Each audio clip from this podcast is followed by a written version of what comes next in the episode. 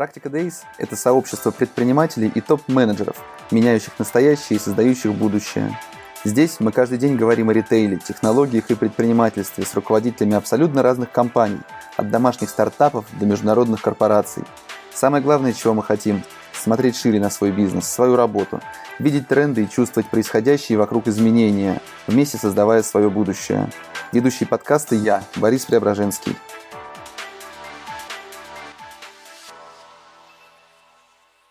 Всем доброе утро, всем привет, в эфире снова я, Борис Преображенский и Практика Days. Спасибо нашим партнерам, компаниям Insider и Сберлогистика за поддержку наших эфиров. Сегодня мы поговорим о шеринг-экономике, e-commerce, предпринимательстве и многом другом.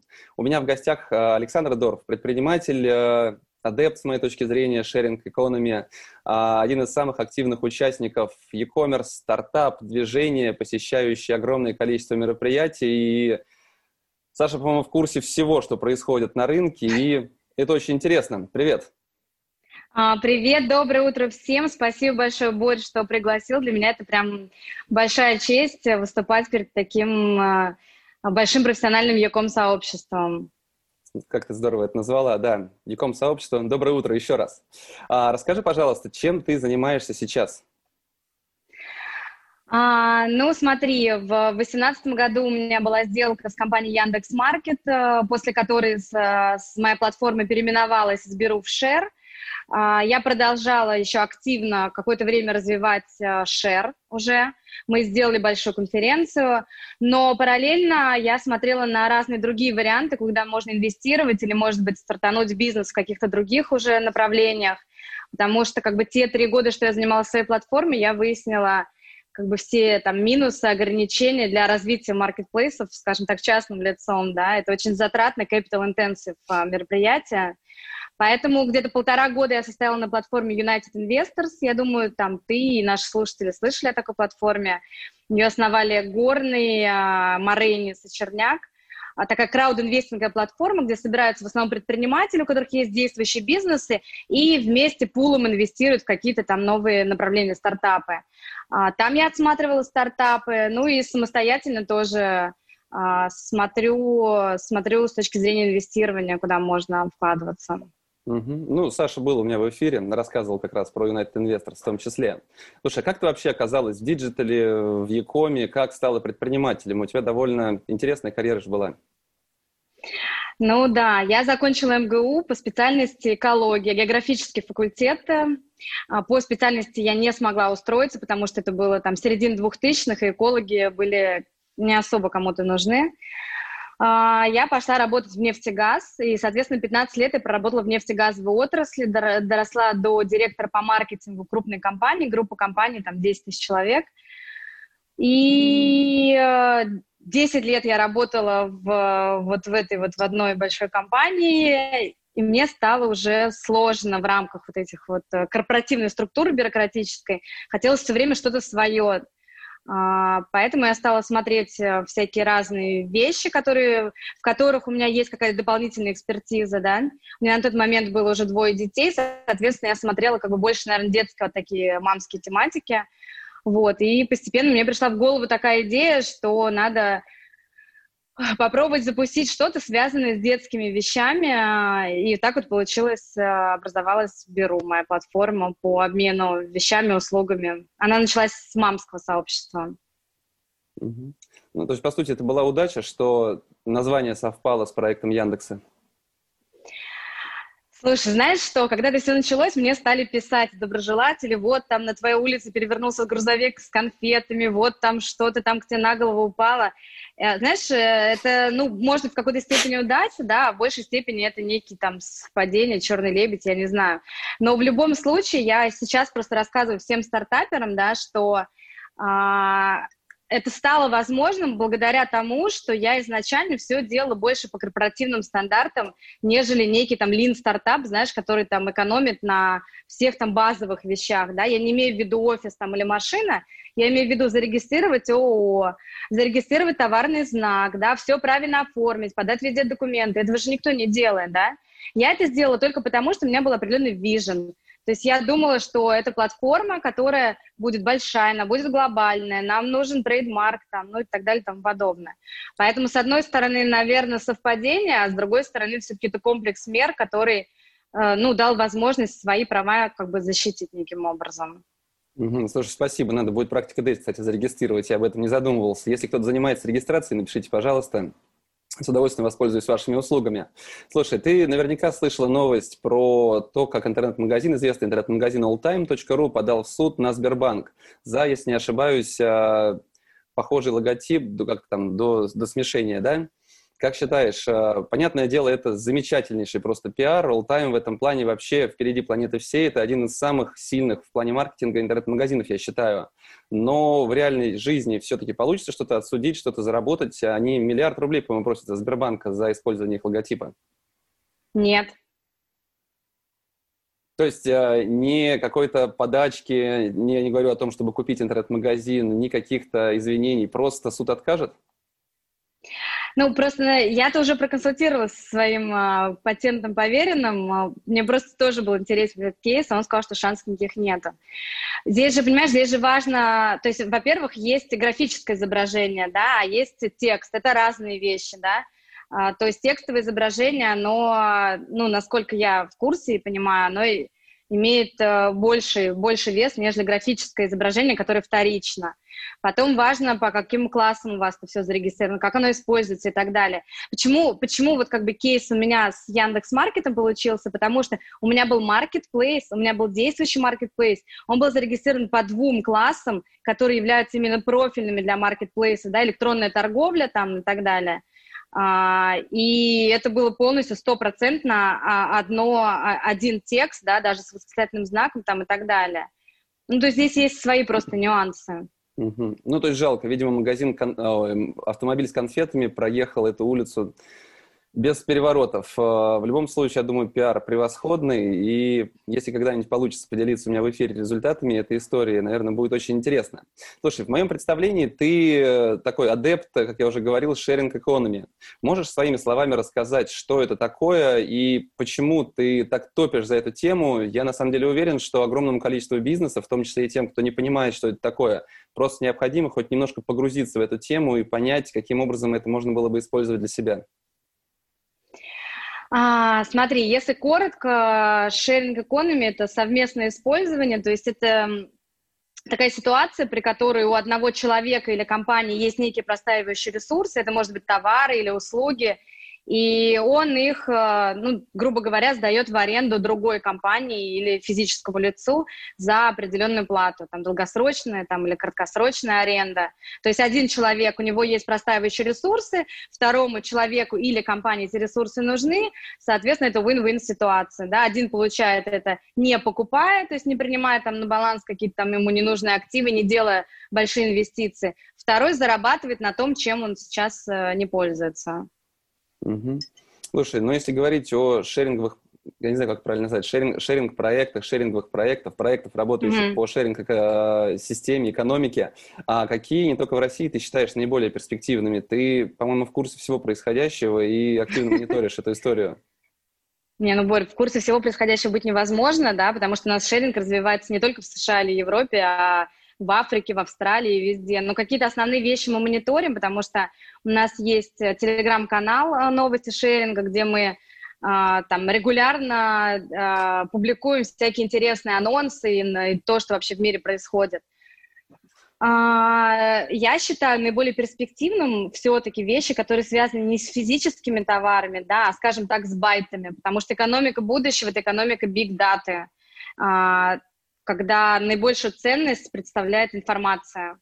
Вот, поэтому, э, опять же, мы когда говорим о шеринге, большинство людей, у них, знаешь, сразу возникают какие-то такие ролевые, так скажем, модели, да, Uber там или Airbnb, но на самом деле шеринг, он гораздо шире. То есть Netflix — это тоже шеринг, это, это стриминг, это шеринг контента, да, поэтому вот все, что связано с большими такими цифровыми платформами, я считаю, что это очень перспективно, и и акции таких компаний растут, в них интересно вкладываться, и а, у них постоянно растет количество пользователей там, и так далее.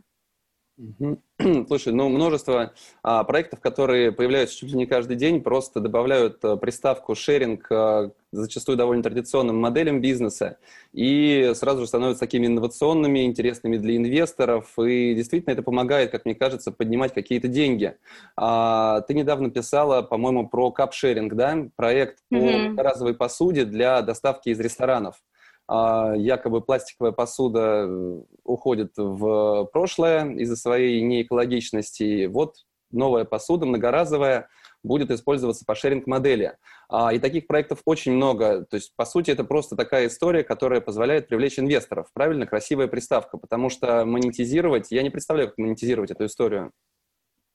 Ну, видишь, Борь, ты не представляешь, да, люди, которые, у которых есть опыт и которые эти платформы делают, они именно представляют. То есть, на самом деле, знаешь, ты не прав в том плане, что ты говоришь, что все, что имеет приставку шейнинг, оно сразу привлекательно для инвесторов. Да, я бы сказала наоборот, что, как правило, мне кажется, инвесторов, ну, особенно российских, у них это сразу, как, знаешь, как это как чеснок на вампира, да, действует слово marketplace или вообще платформа, потому что у них сразу калькулятор включается в голове, они понимают, сколько денег нужно влить для масштабирования, потому что любая платформа, любой шеринг, это в основном все-таки экономика масштабов, economies of scale, да, то есть оно начинает как бы сходиться только при определенном объеме. А, поэтому как бы не ко всем сервисам приставка шеринг хороша. А что касаемо кап-шеринга, он начинался с шеринга чисто стаканов, немножко узкая ниша, да, и для нас непривычная. В Америке, в Англии это уже нормально. Но дальше мне понравилось, что фаундер, у которого был там первый проект э, не помню, как он называется, а, он сделал второй похожий проект Return Air, вот австралийский проект, и он запартнерился с Deliveroo, да, то есть это большая, огромная платформа по доставке еды, и он им стал поставлять не только стаканы, а вообще тару. И на самом деле, мне кажется, это интересно, потому что если ты сейчас почитаешь, что люди пишут о сервисах доставки еды даже в России, то основное возражение не только у тех, кто там за экологию топит, вообще у большинства людей, почему так много пластика образуется, да? Ну, то есть вот я, допустим, сижу на подписке еды там уже три года, и я каждый день по два раза в день выношу вот такой вот огромный там мусорный пакет с контейнерами. Причем на сегодняшний день в мире нет решений таких сопоставимых по цене с пластиком, cost efficient, но при этом стопроцентно экологичных, перерабатываемых. Поэтому, мне кажется, вот такая штука, которую придумали, она очень крутая. Те привозят как бы тару, это обычная посуда, да, там э, stainless steel или что-то такое, ты в ней кушаешь, потом у нее тебя забирают, и никаких там отходов лишних не, не происходит. Но опять же, как бы там интересная партнерская модель, да, то есть кто за это платит, что на себя берет сервис, что партнеры, как они сеть эту строят. Ну, Мне кажется, есть... это интересно. Ну, то есть, по сути, любой э, такой шеринговый проект, он требует достаточно больших инвестиций да. закупку машин, самокатов, посуды, и это все-таки удел больше различных инвестиционных фондов, крупных компаний, больших инвесторов, нежели начинающих предпринимателей, которые придумали какую-то новую модель. Правильно? Ну, смотри, если конкретно это о каких-то физических товарах, да, вот недавно тоже была статья в Forbes интересная про новый шеринг самокатов. Там была очень хорошо расписана экономика. А, основательница вложила своих личных денег с мужем, они вложили 2,5 миллиона рублей. И потом они еще привлекли инвестиции, ну, в сумме там мне где-то, кажется, около 7 миллионов получилось, да, там еще было два инвестора. Но они пишут, что они вот начальные инвестиции отбили за два месяца. Потому что, как бы, все-таки это физические некие объекты, да, и как бы там что-то понятно. Если мы говорим больше о цифровой платформе, то там, конечно, совершенно другие инвестиции. Там инвестиции не в закупку активов, а в маркетинг, понимаешь, Борь? Это вот как бы то, к чему я пришла лично уже на своем опыте за три года, что я строила свою платформу. Ты можешь сделать платформу, ты можешь привлечь первых пользователей, вторых пользователей, но когда тебе нужно сделать скачок масштабирования, деньги будут уходить на трафик и на маркетинг. И это то, как бы, где тебе может не хватить э, средств и сил, чтобы добежать до там, до выхода на безубыточность, даже если у тебя изначально нормальная бизнес-модель. Угу. Знаешь, ну, когда говорят про то, что достаточно быстро отбили, анекдот такой есть. Вы тоже говорите. А, и тем более, когда выходят на Forbes, рассказывая об успехе, понятное дело, что пытаются поднять следующий раунд, а, рассказывают красивую историю. И как-то уже, знаешь, фильтруются различные проекты, поэтому с определенным недоверием относишься ко всем историям, которые ты видишь в таких больших СМИ. Поэтому я читал эту новость, да, но не был уверен, что действительно такая успешная тема. А все-таки, с твоей точки зрения, совместное потребление – это конкурент в перспективе традиционному ритейлу, традиционному потреблению или отдельная какая-то подсущность этого? А, смотри, а, при условии, что платформа, да, вот смотри, есть шеринг платформы, есть on-demand платформы, да, в принципе, они где-то очень похожи, да, там Юду, Профи, там все остальные, Клин. При условии, что такая платформа привлекает достаточное количество инвестиций, которые дают ей возможность масштабироваться, то, конечно, это, безусловно, альтернатива а, традиционному потреблению, да. Я в свое время, когда вот мы год назад делали конференцию, собирала очень много аналитики по рынку, а, обзоры, которые делали большие компании, там, а, McKinsey, PwC там, и так далее. И там у некоторых из них были прогнозы, например, что к 2035 году 50% вообще всех традиционных сервисов заместятся ну, в какой-то мере там шеринговыми сервисами. И это, конечно, возможно при условии, при условии, я говорю, что будут возможности у этих платформ развиваться. Потому что, конечно, это все логично. Оно начиналось с более как бы таких сложных, дорогостоящих объектов, как недвижимость, да, там, я не знаю, там, а, транспорт, и оно, конечно, должно, по идее, идти распространяться на более на более такие повседневные и недорогие да, предметы, если мы говорим о физических товарах. Но пока что экономика не сходила. Помнишь, как вот э, в Китае запускали там шеринг зонтиков, да? А в Америке был тоже прикольный проект, мы на TechCrunch описывали, там шеринг туалетов, например. Ну, то есть можно придумать, на самом деле, там 150 тысяч этих моделей разных. Э, как бы главное, чтобы вот оно все сошлось, а не осталось на уровне там идеи. Слушай, ну если возвращаться к ритейлу и к e-commerce, то в каком формате можно взять на вооружение для своих проектов именно модель шеринга? А, ну, смотри, смотря какой ритейл, да, смотря какие товары. А, но смотри, допустим, производители некоторых дорогих, опять же, товаров, да, допустим, премиальные коляски, они сейчас уже партнерятся с шеринговыми платформами и дают такие товары на тест-драйв. А, это очень интересный, на самом деле, формат, который позволяет э, покупателю, прежде чем он там вложится и что-то там купит за какую-то большую сумму, протестировать, да, и, как правило, на самом деле, у них статистика есть у этих платформ, что если человек берет на тест-драйв, он очень часто выбирает уже не возвращать там по тем или иным причинам этот товар, да, а там доплатить, оставить его у себя таком формате, да, в формате тест-драйва, в формате, там, я не знаю, а, там, дополнительного какого-то источника. То есть вот ты продаешь, да, а параллельно, там, пока не продается, сдавать в аренду. Но это все борет, надо считать, смотреть, какая модель использования, какая экономика. Потому что, да, вот этот вот кейс, допустим, про спортивные тренажеры, когда, не знаю, можем называть здесь платформы, нет? Да, конечно, конечно. А, ну вот, там Людмила Булавкина рассказывала про, как они на Money стали сдавать тренажеры в марте, когда все офигели от того, что им надо сидеть дома, парки закрыты, бегать нельзя, да, и ты там целый день сидишь на стуле, они стали сдавать тренажеры, они сдали вообще все тренажеры за историю платформы, такого никогда не было, чтобы все разлетелось. Они стали вести переговоры с фитнес-клубами о том, чтобы приходить к ним и сдавать их тренажеры в аренду. И они не смогли договориться, Потому что в фитнес-клубах другие тренажеры не домашние, там другая стоимость их, это другой по сложности оборудования, да, поэтому я говорю, что это надо смотреть, как бы кто как использует и там какая там стоимость этого всего, какие риски и так далее. Угу. Слушай, я тебе говорил о том, что Форофис продает достаточно дорогое офисное полиграфическое оборудование, и модель э, такого совместного потребления, она, возможно, была бы интересна. Как раз э, многие покупатели покупают оборудование для, для того, чтобы произвести какой-то тираж, произвести какую-то продукцию, и больше им она становится не нужна. А с какой стороны лучше подойти к просчету экономической целесообразности такого использования этой модели? Консультантов пригласить, вот как все просчитать, потому что мыслей достаточно много, но при этом, э, как бы я ни смотрел на эти мысли, они всегда оказываются не особо прибыльными. Ну, как, надо сидеть и считать, э, смотреть, смотреть на кого ты ориентируешься, да, будет ли это B2B или B2C, да, то есть э, как бы кому это нужно, у кого боли какие, э, ну и, соответственно, просто уже считать по математике. Мне, знаешь, мне еще кажется, что вот в формате оборудования еще хорошая такая штука, знаешь, вот есть коворкинги, а есть ко, ко, там, не знаю, как назвать, ко, комастеринг какой-нибудь, да, то есть, да, это очень распространено в Скандинавии, и немножко как бы у нас, я вот таких два примера всего видела, когда открывают какое-то пространство, вот по-моему, если не ошибаюсь, Леруа Мерлен запускал на Зиле, пространство, где стоит оборудование, и, и люди могут приходить за определенную плату, там что-то делать, да, там резать, там, я не знаю, выпиливать там и так далее. Вот, может быть, что-то такое, оно же, кстати, оно же как шоурум еще, да, то есть это и шоурум, и плюс люди могут приходить там этим пользоваться, тестировать, пробовать, вот, то есть как бы надо смотреть. Угу. Ну, мы пробовали, как раз у нас был тест, мы а, приглашали всех прийти в наш демозал фор-офиса и печатать все, что вы захотите, просто купите у нас бумагу.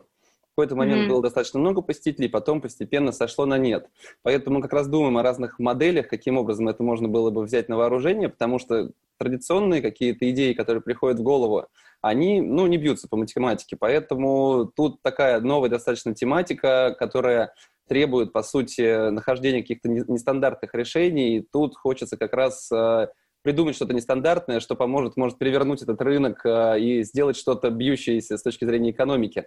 Вот. Mm-hmm. я потом еще придумаю какие-нибудь варианты, обязательно помучу тебя этими вопросами. Да, конечно. Слушай, все-таки э, такую щепотку шеринга а, является ли необходимым, с твоей точки зрения, добавлять сейчас а, почти в любой бизнес и искать эту возможность? Или это все-таки удел стартаперов больше и больших инвестиционных компаний? Нет, э, в любое, в любое точно не стоит. И ты помнишь, как блокчейн, да, когда он был на взлете, у нас старались блокчейн, э, вернее, пытались его пристраивать везде, да, там для красоты, криптовалюты, блокчейн. Это, ну, как бы я говорю, что это надо смотреть, э, насколько это целесообразно в каждом конкретном случае. Ты меня спрашивал на, про ритейл, насколько это сможет трансформировать. Ритейл, конечно, будет трансформировать. Я вот, ну, долго достаточно топила за отказ, например, от покупки новых вещей, одежды, да, польза того, что там цикличная экономика, там а, pre вещи и так далее, оно, ну, пока что не летит так сильно в России, да, потому что основы для этого нету, да, то есть э, оно летит на Западе, потому что это обосновано регуляторными всякими мерами, да, налогами, там, ну и так далее, и тому подобное, и плюс очень э, сильное такое самосознание, скажем так, населения, да, с точки зрения осознанного потребления – у нас пока такого нет, и плюс у нас нет таких платформ больших, э, вот э, как, как на Западе, да, огромных. Но если найдется инвестор, наверное, какой-то все-таки большой институциональный инвестор, которому будет интересно в это вложиться не только с точки зрения экономики, а с точки зрения дизрапшена рынка, да, но с точки зрения, может быть, еще какой-то экологичности, да, со всех точек зрения – то это все можно сделать. Ко мне просто регулярно, да, регулярно приходят люди вот с такими вот идеями, да, там, не знаю, от традиционного секонд-хенда до вот э, модели, э, модели такой крупной платформы. И, то есть, э, ну, у людей эти идеи постоянно возникают, да, просто, ну, без, без достаточных инвестиций они не могут их сильно масштабировать. Слушай, Хотя ну... как, как это делать, все понятно людям, которые придумали какую-то классную идею проекта, связанного с шерингом, имеет смысл обращаться к тебе, может предлагать тебе долю участия в проекте, а потом совместно с тобой искать уже инвесторов, кто поможет продвинуть эту историю? Или лучше обращаться в какие-то конкретные инвестиционные фонды? Куда пойти сразу? Ну, на самом деле, многие идут, правда, ко мне. Я никогда не отказываю, я всегда общаюсь, потому что, ну, то есть мне ничего не стоит поделиться своим опытом или там пониманием или связями. Вот там, допустим, месяца два назад приходила компания, они из Англии, русские основатели, они базируются в Лондоне. Они делают э, интересный тоже проект э, по шерингу парковочных мест. А, такая платформа, на которой все владельцы парковочных мест могут регистрировать и сдавать их, э, шерить эти места в тот момент, когда они ими не пользуются. Ну, например, человек живет в центре, да, днем он работает в другом месте, с 9 до 6 его парковочное место в центре может шерить кто-то, кто работает рядом в бизнес-центре. И как бы в Англии у них нормально все, то есть там большой рынок, там есть прямо оценки, да, они... А, а там, знаешь, как бы есть похожий проект, э, в который BMW уже вложилась, э, ну, то есть это прям нормальные такие несколько хорошо растущих проектов. Мы посмотрели с моими коллегами, вот инвесторами, да, и, ну, вот мы решили, что на данный момент в России, в, ну, не, даже не в России, в Москве, да, это самый большой рынок, пока что такой необходимости острой нету. Вот, mm-hmm. и мы... То есть я помогла, чем смогла. Я, когда ко мне обращаются, я э, свожу людей там с кем-то, если нужно, да, то есть я его познакомила с CEO а, там, там одной из крупнейших каршеринговых компаний, да, там и так далее, потому что у него были вопросы, там какие-то по страховке, еще чему-то, вот, но как бы вот, ну, мы посчитали, что пока что это для Москвы не так актуально. А, ты работала в найме, стала предпринимателем, работала сама руками. Сейчас ты уже скорее инвестор. А, это логичное развитие тебя как предпринимателя? или ты вернешься обратно и будешь работать руками, если найдешь какой-то интересный проект? На самом деле, знаешь, я поняла вот за вот последние два года, что быть пассивным инвестором мне неинтересно, и я просто это не смогу, да, то есть я как бы очень деятельный, креативный человек, мне всегда хочется, особенно если мне что-то нравится, что-то в это добавить, да, с точки зрения стратегии, там, маркетинговые, там, каких-то там идей. Вот, поэтому я, конечно, для меня идеальный вариант – это а, а, когда я могу не только принести деньги, но принести экспертизу и все-таки, да, что-то делать руками в этом проекте. Я просто, насколько знаю, что вот есть такой Дэвид Ян, да, основатель Абби, и мне рассказывают, что он инвестирует в основном только в проекты, в которых он сам является основателем. Ну, то есть как бы он э, с multiple э, а, предприниматель, э, предприниматель, да, серийный, вот, но при этом он не пассивно инвестирует, а именно как бы вкладывает деньги в те проекты, где он участвует сам активно. А, Саш, ты очень активный, социально активный человек. А, презентации Apple, e-commerce мероприятия, финтех-ивенты, стартап какие-то э, ивенты.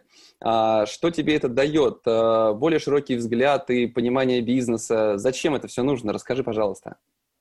Ну да, Борь, ты прав. Это, знаешь, такой 360 э, обзор, когда, понимаешь, вот когда ты просто стартапер, да, ты можешь приблизительно оценить, например, там другие стартапы.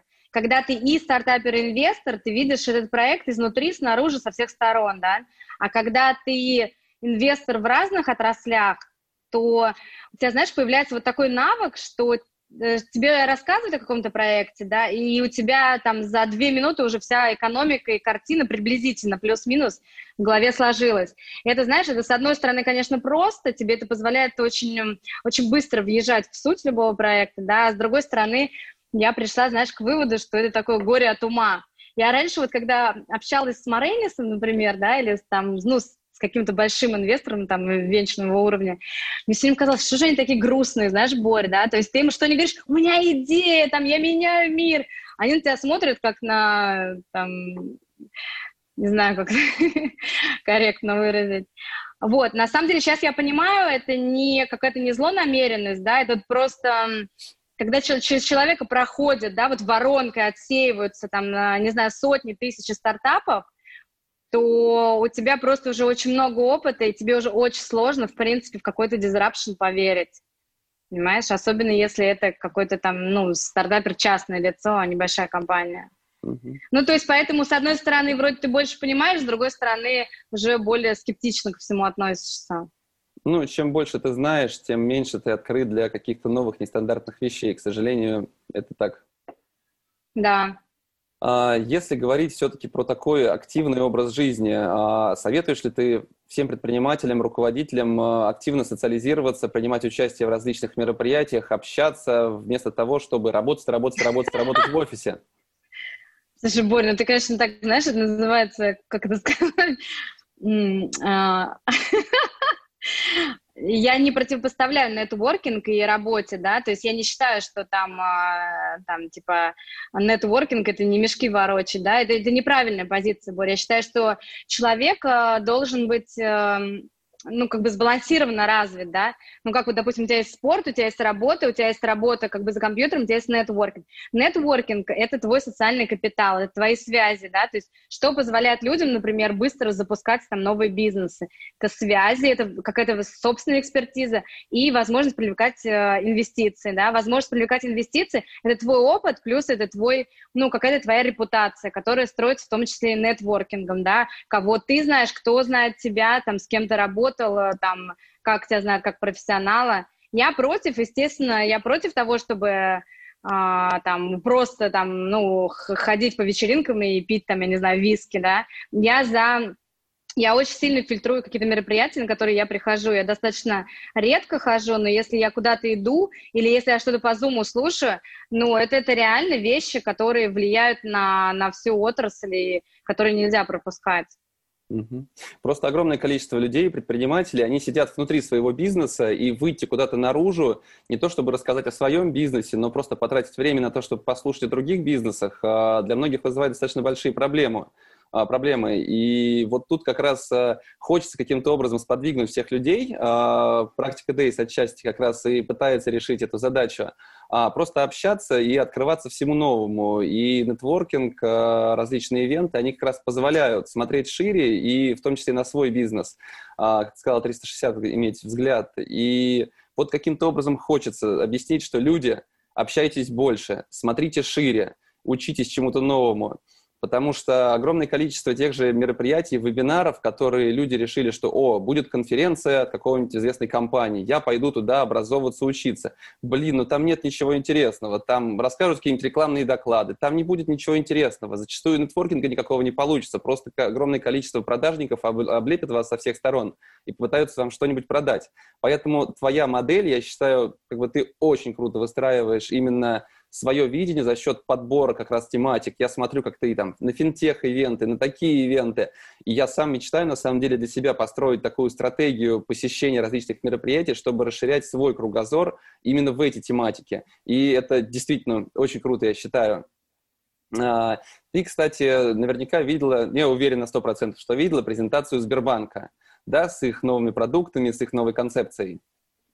Mm-hmm. Да. У тебя есть ощущение, что именно Сбербанк станет такой господствующей корпорацией в нашем уже недалеком цифровом будущем? И как им можно противопоставить что-то в их этой экосистеме, как считаешь? А, да. А, мне вот не очень понравилась сама по себе Сберконф именно по формату, да, я писала об этом, но мне очень понравилось содержание – и, честно говоря, для меня некоторые вещи были откровением. У нас тут такие дискуссии, знаешь, развернулись онлайн, когда там я писала про технологии будущего, да, а люди мне парировали, ты что, какие-то технологии, это уже там управление жестами, там, типа во всех смартфонах есть уже 20 лет, да. А, когда я говорю технологии будущего, я имею в виду не какого-то сферического коня в вакууме, да, что вам тут представить нечто такое невообразимое, а мы говорим о кривой инноваций – то есть как бы те вещи, которые еще не стали массовыми, берет на вооружение большая корпорация и говорит, что через пять лет вы все вот так вот будете жить, да, вы все будете голосом, а, не знаю, совершать покупки, а, там, не знаю, букировать каких-нибудь там всем мастеров а, где-то и так далее.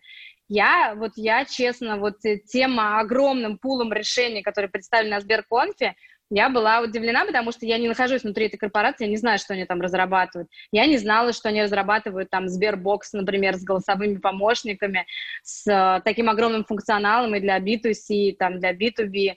Мне, мне кажется это интересным, и э, я думаю, что да, она станет большой экосистемой, просто потому что у них есть э, а, идеи, б, э, средства, и в, они спылесосили, мне кажется, уже все лучшие кадры с рынка, Поэтому ничто не должно это помешать. Плюс партнерство с Mail.ru. А, мне кажется, они просто сделают то, что другие корпорации, вот типа Яндекс или МТС, вот они возились, возились, возились, возились. Вот, допустим, даже Яндекс-станция, да, а, насколько я понимаю, Яндекс а, с момента ее запуска продал там, ну, прям, в прошлом году они там написали 11 тысяч штук ну, то есть тут ни о какой массовой технологии пока еще речи не может быть. Поэтому мы смотрим, что делает Сбер, на ценовую политику этих колонок, да, на функционал, на скиллы, на use кейсы. Мне кажется, они очень агрессивно начали, и я не думаю, что им, в принципе, что-то может помешать стать лидером вот в нескольких прямо тех вот областях, которые они наметили. Угу. Но у них пока нет никакого шеринг-проекта, насколько я знаю, да? А, ну да, да, ну, ну а, а у Яндекса это тоже каршеринг. Угу. И все. Ну, наверняка появится что-нибудь такое. Сбербанк, делись. Сбер, делись. Какой-то должен появиться стопудово. Слушай, ну, ты, очень много знаешь про маркетплейсы, про различные модели, э, с которыми они работают. А какое твое мнение относительно будущего именно e-commerce, такого ритейла в онлайне? А есть ли шанс у традиционных e-commerce игроков или все-таки маркетплейсы, они запылесосят весь рынок, а, соберут всех вендоров, а, все бренды на свои платформы, и такому традиционному небольшому, зачастую даже крупному e-commerce просто ничего не останется? Знаешь, Бори, поскольку я являюсь преданным слушателем твоих эфиров, да, я их слушаю и в прямом эфире, очень часто переслушиваю потом, да, когда мне хочется как-то качественное время провести, вот. А я тебе хочу сказать на самом деле, что вот это тоже тренд, что когда люди э, думающие отказались от телевизора и вот этого всего потока сознания, уже несколько лет без этого живут, да, люди смотрят сериалы и слушают подкасты. У людей есть постоянно запрос на какое-то качественное контент, который им помогает, ну, в том числе образовываться, да, поэтому ты очень хорошее дело делаешь. Вот, поэтому я слушаю твои эфиры, я, конечно же, слушаю всех коллег из больших э, там платформ, да, там типа Яндекс, Озон и так далее, из небольших магазинов. Я тебе ничего оригинального не скажу. А, есть массовое потребление, да, и есть небольшие ниши, где экспертность вот этих вот э, конкретных э, производителей в своей нише, она выше, чем экспертность маркетплейса, плюс customer care, э, который, возможно, у небольшого сервиса, она, конечно, никогда не будет возможно а, ну, и это даже не целесообразно делать на больших платформах, да.